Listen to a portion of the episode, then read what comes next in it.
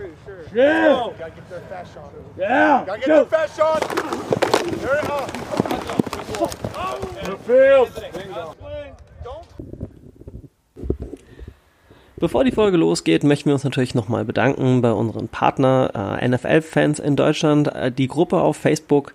Für diejenigen, die das auf allen anderen Kanälen hören, die noch nicht Teil dieser Gruppe sind, das ist der Hotspot, wo über Football ähm, gesprochen wird und diskutiert wird, äh, wo wir natürlich auch unseren Podcast quasi teilen und äh, dementsprechend schaut da gerne mal rein. Ja, und jetzt viel Spaß mit der Folge. Und damit herzlich willkommen zu einer neuen Folge vom Quarterback Club Germany. Mein Name ist Patrick. Ich bin heute leider quasi alleine, beziehungsweise nur im äh, Monolog. Der gute Patrick, Coach Patrick, kommt am äh, Ende, beziehungsweise nach meinem Zusammenfassung nochmal dran, denn Florian ist leider diese Woche beruflich immer noch verhindert. Und äh, ja, die Woche hatte definitiv ein paar schöne Highlights, beziehungsweise ein paar Spiele, auf die ich ganz gerne eingehen möchte. Patrick hat gleich auch nochmal einen 20 Minuten äh, Monolog oder rund 20 Minuten sind es, glaube ich, wo er über ja den Spieltag redet. Freut euch drauf. Ähm, ich möchte anfangen mit dem Spiel Pittsburgh Steelers gegen die Tennessee Titans. Und das sind momentan zwei der Teams, die wirklich sehr solide gestanden haben. Vor dem Spiel standen beide 5-5. Und die Titans äh, seit letzter Saison eh wieder ziemlich weit oben mit dabei. Auch diese Saison wirklich ähm, sehr solide von ihrer Leistung. Und ich muss sagen, wir haben vier Quarter und drei davon war ganz klar dominiert von den Steelers. Und erst am Ende des dritten Quarters hat sich das so ein bisschen verändert, gekippt. Und ich muss aber auch sagen, das Risikospiel von Big Ben hat mir persönlich nicht so gut gefallen. Also es hat schon ein bisschen was von Übermütigkeit gehabt. Und das wird eigentlich auch sehr schnell bestraft. Und wenn man sich mal die Stats anschaut, Rufflesberger drei Interceptions. Und das kommt von nicht von ungefähr. Wenn man sich das Spiel angeschaut hat, ähm, also so viel Risiko, das darf eigentlich in dieser Situation nicht passieren, vor allem wenn man führt. Also das ist, äh, meiner Meinung nach war das nicht gut durchdacht. Und das hätte sich bis kurz vor Schluss auch noch fast gerecht, weil es war so, auf der Clock waren es noch, ja, ein bisschen was über eine Minute und dann haben es die Titans geschafft, in die Field Goal Range zu kommen. Und äh, haben dann natürlich versucht, noch ein bisschen näher ranzukommen. Im Endeffekt war es dann so, dass der, der leider sehr, sehr tragische ähm, Goskowski, jetzt habe ich mal gucken, ob ich nochmal richtig ausgesprochen habe. Ähm, ich den jetzt richtig ausgesprochen, den guten Herrn? Ich glaube schon. Kicking, ja, Goskowski, ja, perfekt. Ähm, der hat mir wirklich sehr, sehr leid getan. Also das war, eigentlich hätte er das Spiel quasi unentschieden machen können und dann hätten die Titans definitiv nochmal die Chance gehabt. Sollte nicht sein, das Glück war auf Seiten der Steelers und äh, ja, Tannehill, zwei Touchdowns, null Interceptions, 220 Yards zu Rufflesberger 268 Yards, zwei Touchdowns und drei Interceptions. Rushing Yards seitens des Steelers 82 von James Conner. Äh, 85 Receiving Yards von Juju Smith-Schuster und äh, De Deontay Johnson mit 80 Yards und zwei Touchdowns. Ja, Seiten der Titans, schauen wir da mal ganz kurz rein. Derrick Henry, 75 Rushing Yards, ein Touchdown. AJ Brown, 153 Receiving Yards, ein Touchdown. Und Corey Davis, 35 Yards, ebenfalls ein Touchdown. Und ey, ganz ehrlich, Goskowski hat mir einfach nur leid getan am Ende. Du hast richtig seine Verzweiflung im Gesicht gesehen. Und die Titans haben echt eine sehr gute Aufholjagd gezeigt. Und ich muss auch ganz ehrlich sagen, auch wenn die Steelers das Spiel gewonnen haben, von der, ja, sagen wir es mal, vom Durchhaltevermögen, von der Sicherheit haben mir die Titans definitiv besser gefallen und eigentlich auf dem Papier hätten sie auch gewinnen müssen. Aber wie gesagt, das Glück war auf Seiten der Steelers. Switchen wir zum nächsten Spiel. Und das nächste Spiel ist, beziehungsweise sind die Houston Texans gegen die Green Bay Packers. Neue Hörer wissen es noch nicht, die, wo schon ein bisschen länger mit dabei sind, ich bin großer Packers-Fan. Und nach dem Debakel von letzter Woche war ich eigentlich sehr guter Dinge, dass das diese Woche wieder was wird. Ja. Halten wir es einfach mal ganz kurz. 35-20 für die Packers. Und Davante Adams mit 196 Receiving Yards. Das ist phänomenal. Also, Hut ab. Rogers, super solides Spiel gespielt. 283 Passing Yards, 4 Touchdowns. Rushing Yards, Jamal Williams 77 und ein Touchdown. Ja. Malek Taylor, ein Touchdown, 6 Receiving Yards und ähm, Jay Steinberger, so Sternberger, 3 Receiving Yards mit einem Touchdown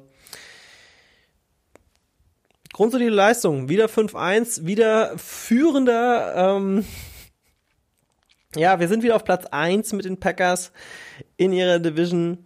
Und ähm, man muss auch dazu sagen, null Interceptions Seiten der Packers schauen wir noch mal ganz kurz auf die Stats der Houston Texans, die jetzt leider 1-6 stehen, weil ich bin eigentlich ein Fan, also ich, sagen wir mal so, wenn ich jetzt kein Packers-Spiel mir anschaue, ich schaue mir die Texans eigentlich schon ganz gerne an. Und Deshaun Watson hat mir gerade im letzten, im letzten Jahr auch sehr, sehr gut gefallen. Zwei Touchdowns, 309 Yards, was keine schlechte Leistung ist. Äh, David Johnson 42 bei Rushing und Receiving Randall Cobb, ehemaliger Packers-Spieler. 95 Receiving Yards. Der, es, es war auch, glaube ich, für ihn ein bisschen frustrierend. Und jetzt kommt vielleicht noch die News der Woche. Aktuell gibt es Rumor und Gespräche zwischen den Houston Texans und den Green Bay Packers, dass Randall Cobb eventuell zurück nach Green Bay kommt. Ich persönlich würde mich riesig drüber freuen. Ja, dann können sie gerne auch noch mal ähm, Clay Matthews ver verpflichten, dann wäre mein Dream Team wieder zusammen. Ähm, Randall Cobb würde sich, glaube ich, ganz gut tun, wobei man muss auch sagen, die Packers haben momentan eine grundsolide Leistung auf dem Platz. Rogers hat nicht so wie andere Quarterbacks so sein ein, zwei Anspielstation, sondern der ist so flexibel geworden. Also diese Saison gefällt mir saugut, bis auf dieses Debakel letzte Woche. Ey, ganz ehrlich, ich bin sehr, sehr gespannt, wohin die Reise geht, aber ich sehe die Packers definitiv dieses Jahr wieder ähm, unter den Top 4 Mannschaften der Season. Switchen wir zum nächsten Spiel. San Francisco 49ers gegen die New England Patriots. Und ich muss ganz ehrlich sagen, für mich derzeit eine der tragischsten Figuren der NFL ist Ken Newton. Schauen wir uns mal seine Stats an. Drei Interceptions, 98 Passing Yards, 0 Touchdowns. Allgemein haben die Patriots in diesem Spiel keinen einzigen Touchdown gemacht. 49ers Jimmy Garoppolo, 277 Yards, zwei Interceptions. Rushing Jeffrey Wilson, drei Touchdowns, 112 Yards. 115 Receiving Yards Brandon Ayuk, Ayuk, ich weiß nicht, wie man ausspricht, sorry. Und bei den Patriots, ähm, ja, Damian Harris, 58 Rushing Yards, kein Touchdown, wie gesagt. Und Receiving Jacoby Myers, 60 Yards, kein Touchdown. Edelman nur 13 Receiving Yards. Cam Newton wurde sogar ausgewechselt. Und selbst Jared Stidham, äh, Stidham, äh, eine Interception 64 Yards, äh, das ist einfach, naja, ein Trauerspiel. Aktuell, die Patriots kommen nicht in die Gänge, 2 zu 4 jetzt nach diesem Spiel. San Francisco hat sich nach einem naja, sagen wir es mal, einer Phase, die wirklich nicht die einfachste war, recht gut gefangen, steht jetzt aktuell 4-3. Äh, Garoppolo hat meiner Meinung nach in diesem Spiel sehr gut performt. Und wenn man sich die Teamsets anschaut, Total Yards 467 Yards für San Francisco, New England nur 241. Genauso ähnlich sieht's aus bei den Passing Yards 147 zu 270. Rushing Yards ähnliches Bild 94 zu 197. Yards per Play 4,9 zu 7,4. Uh, Inceptions 4 zu 2. Third Down Conversions 16% zu 55%. Also egal, welche Statistik man sich anschaut, das ist definitiv das Spiel der 49ers gewesen. Und das sagt auch am Schluss das Ergebnis von 33 zu 6. Ja, ähm, wie geht's mit den Patriots weiter? Wie geht's mit Cam Newton weiter? Ich denke, Bill Belichick wird sich das nicht mehr so lange anschauen, hat es jetzt in diesem Spiel auch noch nicht, äh, nicht gemacht. Und warten wir es einfach ab. Äh, ich wünsche natürlich Cam Newton, dass er sich da fängt, weil ich glaube, dass es ein unheimlich talentierter Sportler ist, ein, ein sehr guter Quarterback, der aktuell aber auch wahrscheinlich so seine Problemchen hat und äh, dementsprechend auch so performt. Man muss aber auch dazu sagen, die 49ers sind kein einfacher Gegner. Jimmy Garoppolo ist nicht umsonst ähm, so ein bisschen, ja, vage, vage Aussage, aber so ein bisschen der Highland, der nach San Francisco gekommen ist. Seitdem ist er, seitdem er bei den 49ers ist, läuft der Ball quasi, beziehungsweise läuft das Spiel eigentlich ganz gut. Ähm, ja, gut, der Lost im Super Bowl war natürlich sehr tragisch, aber hey, bis in Super Bowl kommen ist auch erstmal eine Leistung. Und ja, kommen wir jetzt zu meinem persönlichen Highlight-Spiel der Woche. Das war mit Abstand das Spannendste, was ich seit langem gesehen habe. Die Rede ist Cincinnati Bengals gegen die Cleveland Browns. Und jetzt denkt man sich so, ja, die Bengals stehen 1-5 oder beziehungsweise jetzt stehen sie 1-5-1 und die Browns 5-2. Was soll denn da passieren? Das wird ein klares Ding für die Browns. So klar war das nicht. Ja, am Ende haben die Browns mit 37 zu 34 gewonnen, aber das hätte auch anders ausgehen können. Baker Mayfield hat sehr starke Nerven bewiesen, gerade in den letzten fünf Minuten. Äh, fangen wir doch einfach mal vorne an. Joe Burrow 406 Passing, Passing Yards, drei Touchdowns, nur eine Interception. Tyler Boyd, Receiving Yards 101, ein Touchdown. Äh, AJ Green 82 Receiving Yards. T. Higgins 71. Äh, Giovanni Bernard 59. Mike Thomas 54. Drew Sample 52. Das sind jetzt nur die Receiving Yards. Rushing Yards, Joe Burrow Nummer 34, ein Touchdown. Ähm, das ist schon eine sehr, sehr grundsolide Leistung. Und schauen wir mal uns auf der Seite der Browns an. Baker Mayfield 297 äh, Passing Yards, 5 Touchdowns. Ähm, Karen Hunt mit sage und schreibe 76 Rushing Yards und ich glaube hier vor allem zu erwähnen ist Rashad Higgins mit 110 Receiving Yards. Harrison Bryant 56, zwei Touchdowns. Donovan äh, Peoples-Jones mit 56 Receiving Yards, einem Touchdown. Jarvis Landry 48. Also es war auf jeden Fall ein High-Scoring-Game. Und bis kurz vor Schluss hat es so ausgesehen, dass die Bengals das Ding gewinnen würden. Und dann hatten wir wirklich, ich glaube, es waren noch 15 Sekunden auf der Uhr und Baker Mayfield mit einem sehr, sehr, sehr, sehr, sehr, sehr, sehr krassen Pass ähm, ja. Und People Jones hat dann am Ende das Spiel gewonnen für die Browns mit dem wirklich herausragenden Pass von Baker Mayfield. Und ja, das Einzige, was bei diesem Spiel etwas, das, also das, das Einzige, was halt wirklich sehr negativ überschattet, ist eine einzige Sache. Odell Beckham Jr. ist bereits nach dem zweiten Play vom Platz gegangen. OBJ so ein bisschen der mit Hoffnungsträger und ähm, ja, auf jeden Fall auch meiner Meinung nach einer der talentiertesten Spieler aktuell. Äh, ich glaube, linkes Knie war es, linke Knieverletzung. Der ist diese Saison wahrscheinlich raus. Also da ist nicht mehr viel zu machen, da ist Feierabend und das ist natürlich immer bitter ich meine, es ist ein sehr kontaktintensiver Sport und Verletzungen passieren, aber das ist halt natürlich für die Browns ein herber Verlust. Und schauen wir mal, wie es da weitergeht. Wir wünschen natürlich hier gute Genesung an dieser Stelle und ähm, ja, mal schauen, wie, wie die Browns diesen Verlust handeln. Ich meine, es war das zweite Play, sie haben am Ende das Spiel gewonnen, natürlich knapp, aber Wer weiß, wie es gewesen wäre mit OBJ, werden wir nie erfahren. Ja, und damit bin ich mit meiner Woche quasi auch durch. Wie gesagt, Florian ist leider noch verhindert diese Woche. Wir gehen mal noch ganz kurz die Ergebnisse der anderen Spiele durch. Ähm, Giants Eagles, Eagles gewinnen ganz knapp gegen die Giants mit 21 zu 22, äh, 22 zu 21. Die Cowboys werden zerstört vom Washington Football Team mit 25 zu 3. Die Bills gewinnen 18 zu 10 gegen die Jets. Was war denn da los? Was war da los? Ähm, die Saints gewinnen nur ganz knapp gegen die Panthers mit 27 zu 4.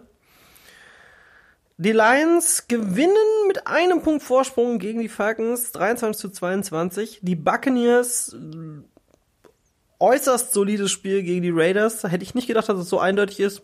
45 zu 20. Brady und sein Team haben wieder zugeschlagen. Die Chargers gewinnen gegen die Jaguars mit 39 zu 29. Die Chiefs äh, kann man auch zerstört nennen.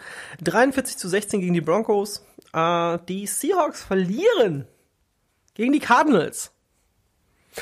Stimmt, das Spiel habe ich eigentlich auch noch gesehen. Mm, dazu kann ich vielleicht auch noch ganz kurz was sagen. Machen wir das noch. Ähm, 37 zu 34 für Arizona. Und ich bin ganz ehrlich, ich hatte das nicht so ganz auf dem Schirm, weil die Cardinals hatten auch 4-1 gestanden. Und es war nicht selbstverständlich, dass die Seahawks gegen dieses Team gewinnen werden. Und die Cardinals, ja, sie haben 4-2 gestanden und jetzt stehen sie aber 5-2 und haben gegen das bis dato wahrscheinlich mitstärkste Team gewonnen. Es war ein sehr, sehr knappes Spiel. Wirklich sehr, sehr knapp. Seahawks 388 äh, Passing Yards von Russell Wilson mit drei Touchdowns, aber drei Interceptions. Was war denn da los? Rushing Yards Russell Wilson mit 84 und Tyler Lockett 200 Receiving Yards, drei Touchdowns. Starke Leistung. Aber schauen wir uns mal die Seiten der Cardinals an. Kyler Murray 360 Yards, drei Touchdowns, eine Interception. Kyler Murray, Rushing, sieben, es war auf jeden Fall das Rushing-Spiel der Quarterbacks. 67 Rushing Yards mit einem Touchdown. Receiving, DeAndre Hopkins 103 zu einem Touchdown. Chase Edmonds 87 Receiving Yards und Larry Fitzgerald 62 Receiving Yards. Ähm, oh, das, also rein von der Statistik war es wirklich so, dass äh, Arizona eigentlich so ein bisschen hinter der Statistik gelegen hat von den Seahawks, aber ich glaube, es macht auch sehr viel aus. Ähm, ja, ja. Inceptions 3 zu 1. Das sind Sachen, die können Spieler entscheiden. Und ich bin auch ganz ehrlich, ich freue mich für die Cardinals. Ähm, ich hätte aber echt gedacht, dass das eindeutig die Seahawks gewinnen. Aber das ist Football. Das ist genau der Grund, warum ich Football so liebe. Man weiß nie, wie so etwas ausgeht. Und äh, das letzte Spiel, Bears Rams, die Rams gewinnen gegen die Bears und vertreiben damit die Bears vom ersten Platz. Danke an die Rams. Jetzt sind die Packers wieder auf Platz 1. So. ja, die Off-Week hatten diese Woche Ravens, Dolphins, Vikings und die Colts. Und ähm, ja, schauen wir nochmal ganz kurz auf Woche 8. Was, was für Highlight-Spiele stehen uns bevor? Ähm, ich fange mal oben an in meiner Liste. Die Vikings spielen gegen die Packers. Gehe ich von schwer aus, dass die Packers das gewinnen werden. 5-1 zu 1-5. Aber es ist Football, man weiß nie. Falcons Panthers. Die Falcons haben nicht die beste Saison. Und die Panthers boah, hatten auch schon bessere Seasons, aber mal gucken. Das Highlight-Spiel der Woche oder mit eins der Highlight-Spiele der Woche ist definitiv Steelers Ravens. Das, das, das muss man eigentlich sehen. Ähm, die Rams spielen gegen die Dolphins. Das ist, ja, mal gucken, mal gucken, mal gucken. Das ist, ähm, die Dolphins starten mit äh, Tagovailoa als, äh, ja, ihren QB, also der gute Mann. Ähm, ja, es ist ein bisschen schade. Ich hätte, ich hätte hier, ähm, das ist so eine ähnliche Situation wie bei den Eagles. Was meine ich damit? Es war halt so, dass der Ersatzquarterback jetzt quasi durchgehend gespielt hat und äh, jetzt kommt der durch Verletzungen ausgeschiedene Main Quarterback zurück und mal schauen, mal schauen. Jets Chiefs. Also wenn die Jets das gewinnen, dann verzichte ich bis Weihnachten auf jegliche Art von keine Ahnung. Keine Ahnung. Also ich glaube nicht, dass es die Jets gewinnen. Ich wollte schon irgendeine Wette ausstellen, aber ist ja kompletter Quatsch. Die Colts spielen gegen die Lions, das könnte auch spannend werden. Raiders, Raiders Browns, das glaube ich, könnte auch cool werden. Äh, Titans Bengals, nach dem Spiel gegen die Browns, mh, hm, so einfach werden es die Titans nicht haben. Patriots Bills, die Bills waren schon immer sehr gut gegen die Patriots. Und ich glaube auch, dass die Patriots leider wieder verlieren werden. Chargers Broncos, leider ein Spiel, das ziemlich egal ist, beide 2-4, ja, von, ich würde sagen, ja, ja, ja, vielleicht ist mal der Zeit, dass die Chargers mal wieder gegen die Broncos gewinnen. 49ers Seahawks, das zweite Big Highlight Game. Das wird spannend, das wird richtig spannend.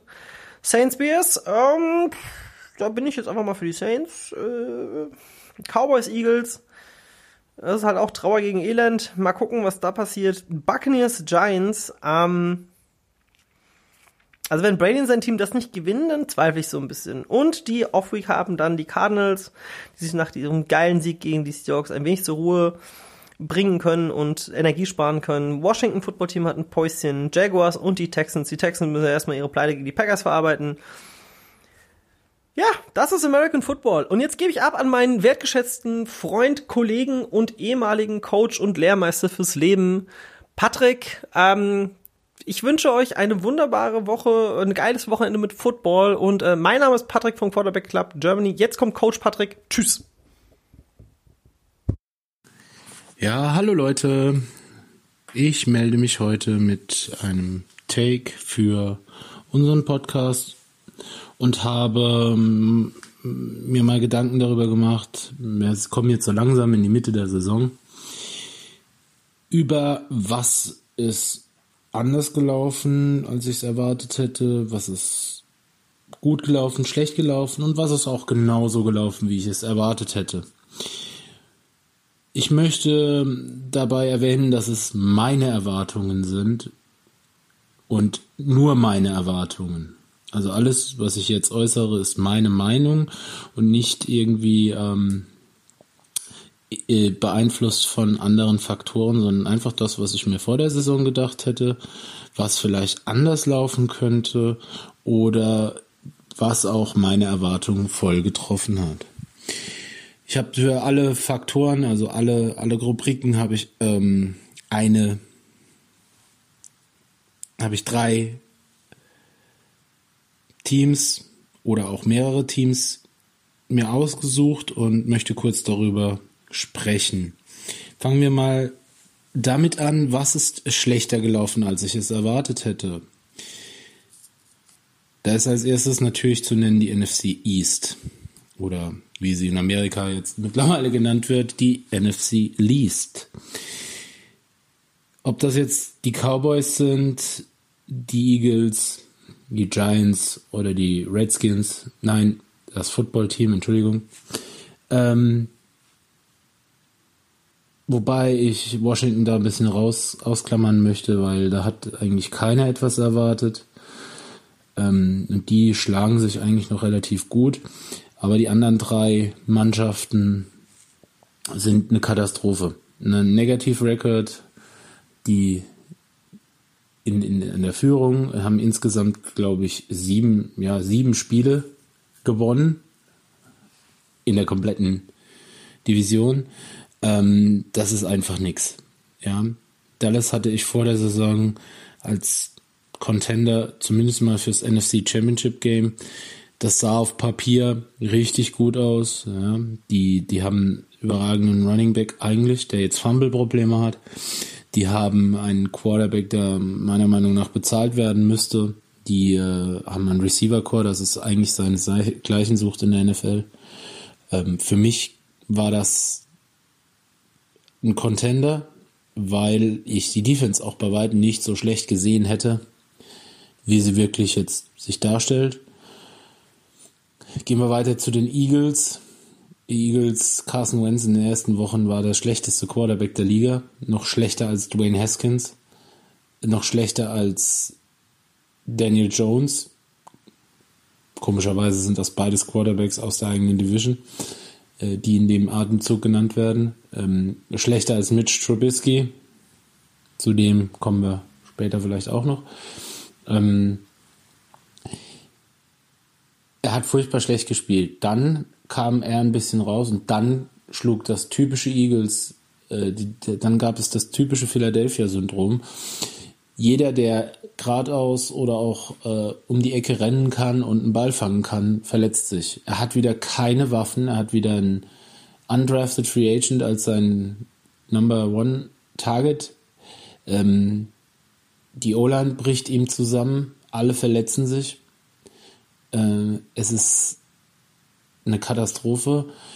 Es ist bei den Eagles auch mal drüber nachzudenken, ob ähm, vielleicht die Herangehensweise im Draft in der zweiten Runde anstatt einen Wide Receiver äh, bei einer so unfassbar tiefen Wide Receiver Klasse zu holen, ähm, der ein Backup Quarterback nötig gewesen wäre. Ähm, bin ich mir nicht ganz so sicher. Ähm, muss man alles hinterfragen, aber wie gesagt, ähm, die, die, Eagles gehören da völlig da, zum, für die Negat zu den Negativüberraschungen. Und einer der auch der negative Überraschungen, von dem man eigentlich nicht erwartet hätte, oder nicht viel erwartet hätte, aber doch schon einen Fortschritt erwartet hätte, wären meiner Meinung nach die New York Giants gewesen. Natürlich hat sich Saquon verletzt, ähm, Saquon Barkley, der Running Back. Ähm, natürlich äh, wirft sie das zurück. Jedoch ähm, sieht, man, sieht man weder in der Spielerentwicklung, in der Defense noch in, im System. Gut, was erwartet man von Coach Clapp? Ähm, also Jason, für die, die es nicht wissen, das ist Jason Garrett, der ehemalige, ehemalige Head Coach der Dallas Cowboys, äh, der jetzt Offense Coordinator dort ist. Erwartet man da nicht viel, aber ich dachte zumindest mal, dass man von Daniel Jones einen Fortschritt sieht. Aber äh, interessanterweise habe ich ähm, eine Statistik gesehen. Jetzt wird's tief, weil ich denke, alle neuen Hörer und alle, die erst seit ein paar Jahren zuhören, ähm, die die kennen den Namen nicht, aber Jamarcus Russell, wer den nicht kennt, googelt den mal. Er gilt als der zweitgrößte Draft Bust, also zweitgrößte, wie, wie übersetzt man sowas? Der zweitgrößte Misserfolg im Draft nach ähm, Ryan Leaf. Ähm, Jamarcus Russell hat in den ersten 20 Spielen weniger Fumbles und weniger Interceptions gehabt als Daniel Jones. Das googelt den mal, Google, äh, guckt euch die Geschichte von Jamarcus Russell an, wie das mit ihm gelaufen ist, was er geleistet hat oder vielleicht auch nicht geleistet hat. Und dann könnt ihr das ein bisschen in Relation setzen. Als nächstes auf meiner schlechter als erwartet Liste habe ich die Lions. Ähm, die Lions waren für mich ein Geheimtipp in der NFC North. Vielleicht nicht unbedingt, um sie zu gewinnen, aber zumindest mal im Wildcard mitzuspielen. Sie sind jetzt 3 und 3, ähm, haben am Wochenende gewonnen, aber äh, da ist noch nicht alles rund. Ich, ich halte unfassbar viel von Matthew Stafford, also ist für mich einer der unterschätztesten Quarterbacks. Er hat eine 5000 Yard Saison gespielt. Das haben, wie ich schon mal erwähnt hatte, äh, ich glaube acht oder neun Quarterbacks oder acht oder neun Seasons von Quarterbacks gab es, die die eine 5000 Yard Saison hatten und da gehört Matthew Stafford auch dazu. Ähm, total unterschätzt. Äh, aber irgendwie kriegen sie die PS, die sie mit äh, Kenny Golliday und ähm, Marvin Jones haben, nicht wirklich aufs Feld. Also da ist für mich noch nicht so der, die Überzeugung da, dass die Erwartungen, die ich persönlich an sie hatte, noch ähm, erfüllt werden. Ähm, klar, Matt Patricia ist jetzt im dritten Jahr, zweiten, dritten Jahr von ihm wird auch äh, viel erwartet. Ähm, aber man muss sagen, bis zur letzten Saison als Vrabel oder vorletzte Saison als Vrabel bei den Titans und ähm,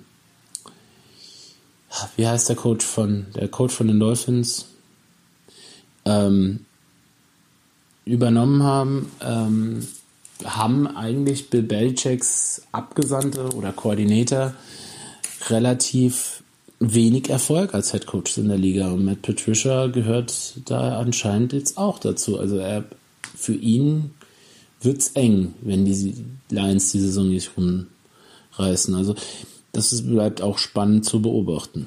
Und als dritten und letzten Punkt in meinem schlechter als erwartet Ranking habe ich die Minnesota Vikings. Die Vikings, mir war klar, dass das Defensive Backfield ähm, relativ auseinandergebrochen ist. Sie haben von ihren Top 3 Cornerbacks, alle drei sind weg, haben neue geholt.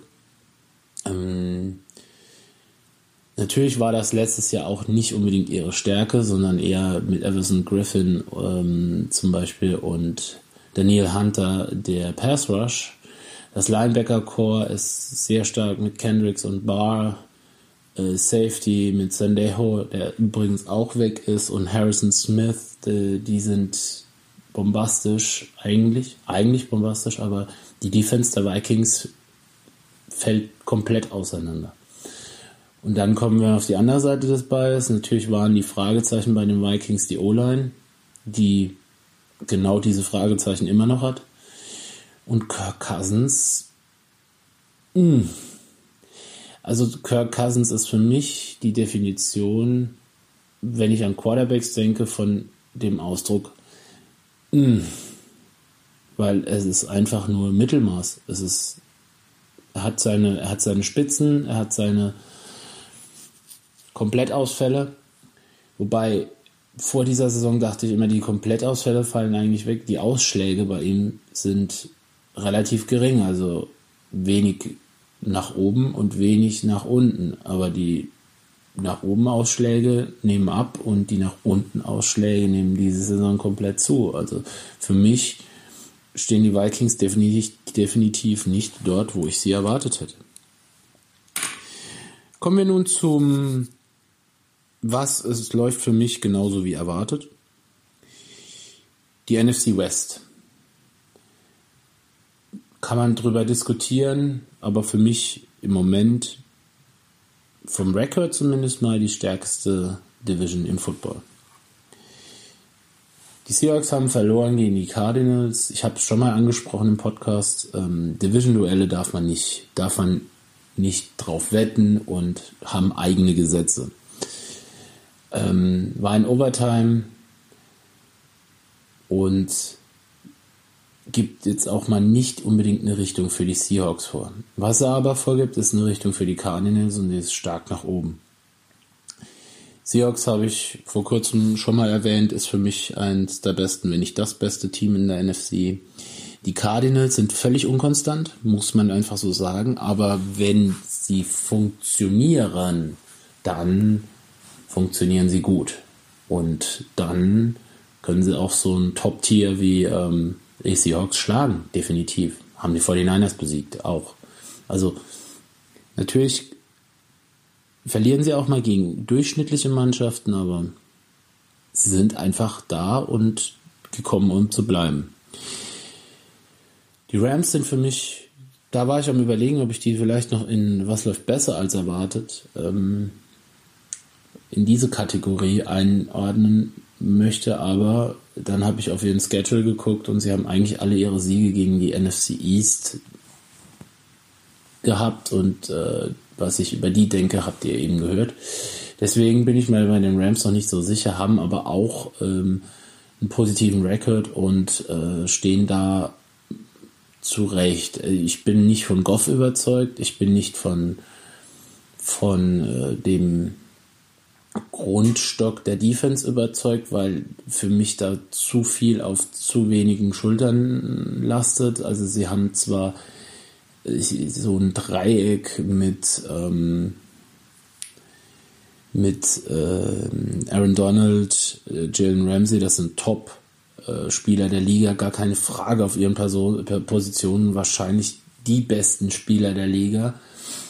Aber Edge Rush ist äh, ein Thema bei den Rams, das nicht bearbeitet wird. Ähm, den Verlust von, äh, von ihrem Defensive Coordinator ähm, Wade Phillips, äh, eine Legende, was das Defense-Spielen angeht in der NFL.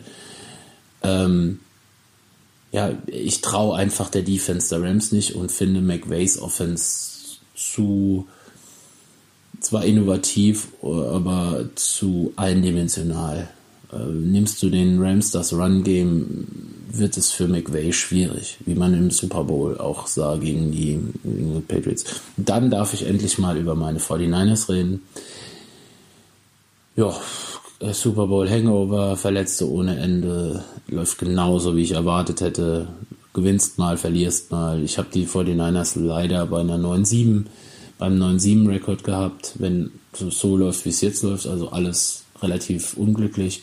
Hatte aber auch äh, mir überlegt, dass sie unter Umständen bis zum vergangenen Wochenende auch 7-0 stehen könnten, äh, weil ich vor der Saison schon dachte, dass die New England Patriots äh, da sind, wo sie sind.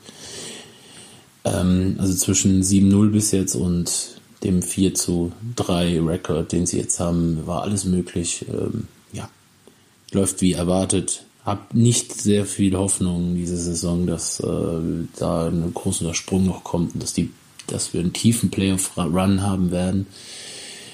Jedoch äh, bin ich absolut von dem Regime äh, mit ähm, Shanahan und äh, Lynch völlig überzeugt und äh, die machen eine tolle Arbeit und bin stehe da völlig hinter meinen 49ers.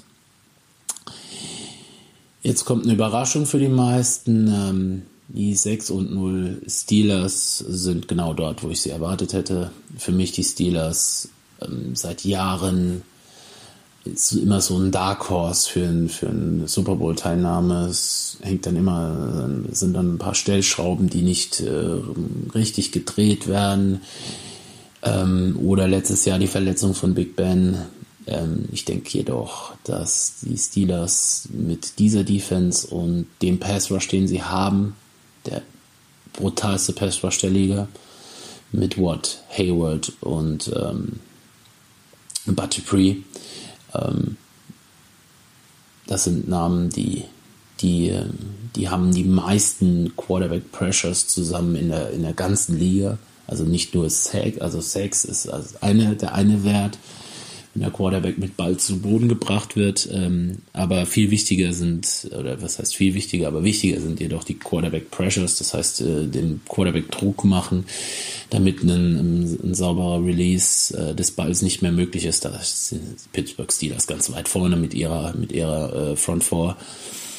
Ähm, und der einzige Concern, also das einzige, wo ich, wo ich Bedenken habe, sind die, sind die Defensive Backfield, das Defensive Backfield der, der Steelers. Also wenn die, der Pass Rush irgendwann mal nicht durchkommt, dann ähm, wird es schwer für die Defense.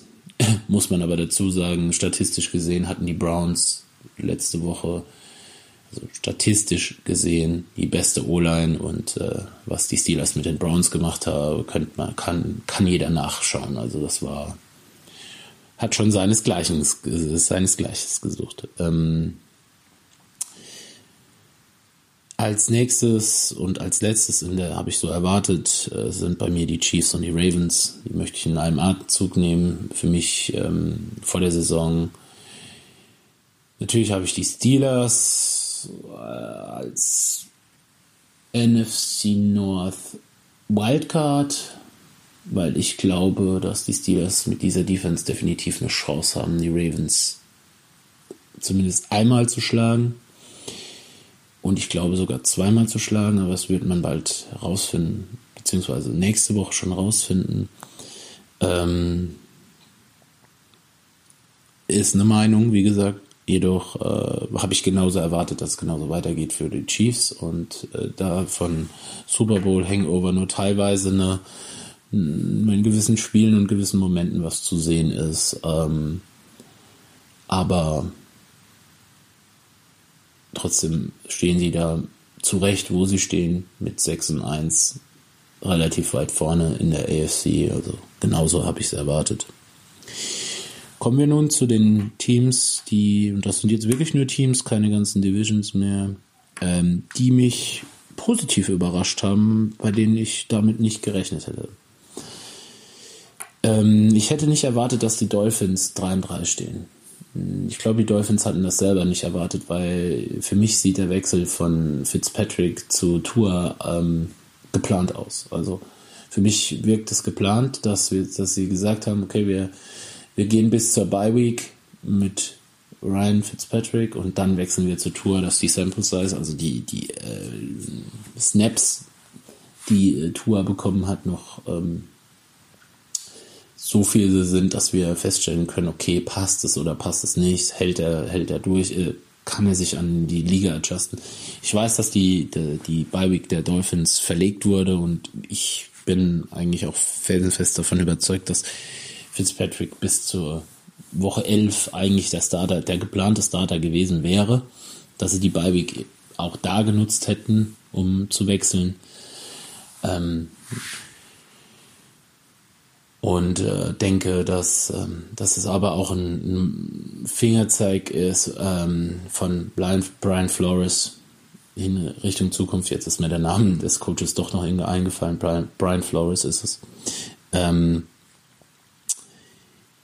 in Finger, äh, Fingerzeig Richtung Zukunft. Die Arbeit, die sie dort machen, ist, ist richtig gut. Also äh, man, man, man sieht äh, eine, eine absolute Entwicklung in die richtige Richtung bei den Dolphins und haben, haben mich sehr überrascht, positiv überrascht doch. Ähm, das nächste Team, was mich positiv überrascht, sind die Chicago Bears. Und da überrascht mich weniger, wie sie spielen, mehr, dass es reicht zu gewinnen. Also ich bin weder davon überrascht, dass die Defense abliefert. Äh, die Defense der Bears ist seit, seit dem Khalil Mack Trade auf einem neuen Level. Die sind richtig, richtig gut. Ähm, das überrascht mich nicht. Mich überrascht auch keinsterweise, dass die Offense struggelt, also dass die Offense Probleme hat. Das überrascht mich nicht. Mich überrascht einzig und allein, dass die Chicago Bears es geschafft haben. Jetzt, gut, sie haben ich nehme das jetzt hier dienstags auf, also sie haben halt Nacht gegen die Rams verloren. Ähm, aber dass es für so einen positiven Rekord, wie sie im Moment haben, reicht, das überrascht mich.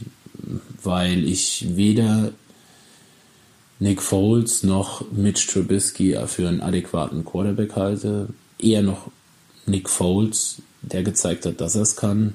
Trubisky ist das äh, in seiner ganzen Zeit äh, schuldig geblieben, äh, der in keiner Weise über einen schlechten Game Manager hinausgekommen ist mit seinen Leistungen, wenn man ehrlich ist. Ähm, danke übrigens noch für den Zweitrunden-Pick äh, als 49ers-Fan, den ihr dafür aufgegeben habt. Ähm, ja, aber nichtsdestotrotz stehen sie da relativ weit oben und man muss die Leistung würdigen. Und Matt Nagy ist für mich immer noch einer der besten Playcaller Offense, auf der offensiven Seite, der auch manchmal aus äh, nicht so guten Spielern doch schon viel rausholen kann. Für mich die größte Überraschung diese Saison im positiven Sinne sind für mich die Carolina Panthers. Äh, Carolina war vor der Saison für mich im, in the mix, sagt man so schön, für den Number One Overall Pick. Das ist mein Defense Coordinator, der ist ähm, großer Carolina Panthers Fan. Ähm, der sah das nicht ganz so, scheint recht zu behalten. Also für mich war es einfach nicht, nach, nachdem Luke Kuechly zurückgetreten ist und sie, Entschuldigung, und sie Cam Newton ähm, vom Hof gejagt haben, sagen wir, es ist. Sie haben ihn vom Hof gejagt. Da war für mich eigentlich klar, Carolina wird schwierig. Dann haben sie im Draft komplett auf Defense. Das ist der, der einzige Draft, den es jemals gab, in dem ein Team nur auf einer Seite des Balles gezogen hat, nur Defense-Spielern und machen einfach einen tollen Job. Carolina ist weit über meinen Erwartungen. Ich wünsche mir, dass es so bleibt, dass sie mich weiter überraschen, weil ich Carolina doch schon ein sympathisches Team finde Und äh, Matt Rule alles Gute und äh, alles gönne für den Erfolg. Das war das diese Woche von meiner Seite. Ich wünsche euch eine schöne Woche und wir hören uns nächstes Mal. Bis dann, euer Coach Patrick. I'm pretty sure. Yeah. Gotta get their fast shot. Yeah. Gotta get their fast shot. There it is.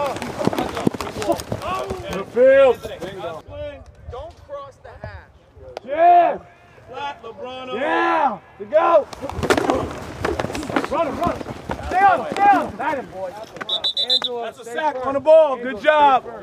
That's a sack. Rick, you didn't know what you were doing. Remember, if he goes out, Let's go on the ball.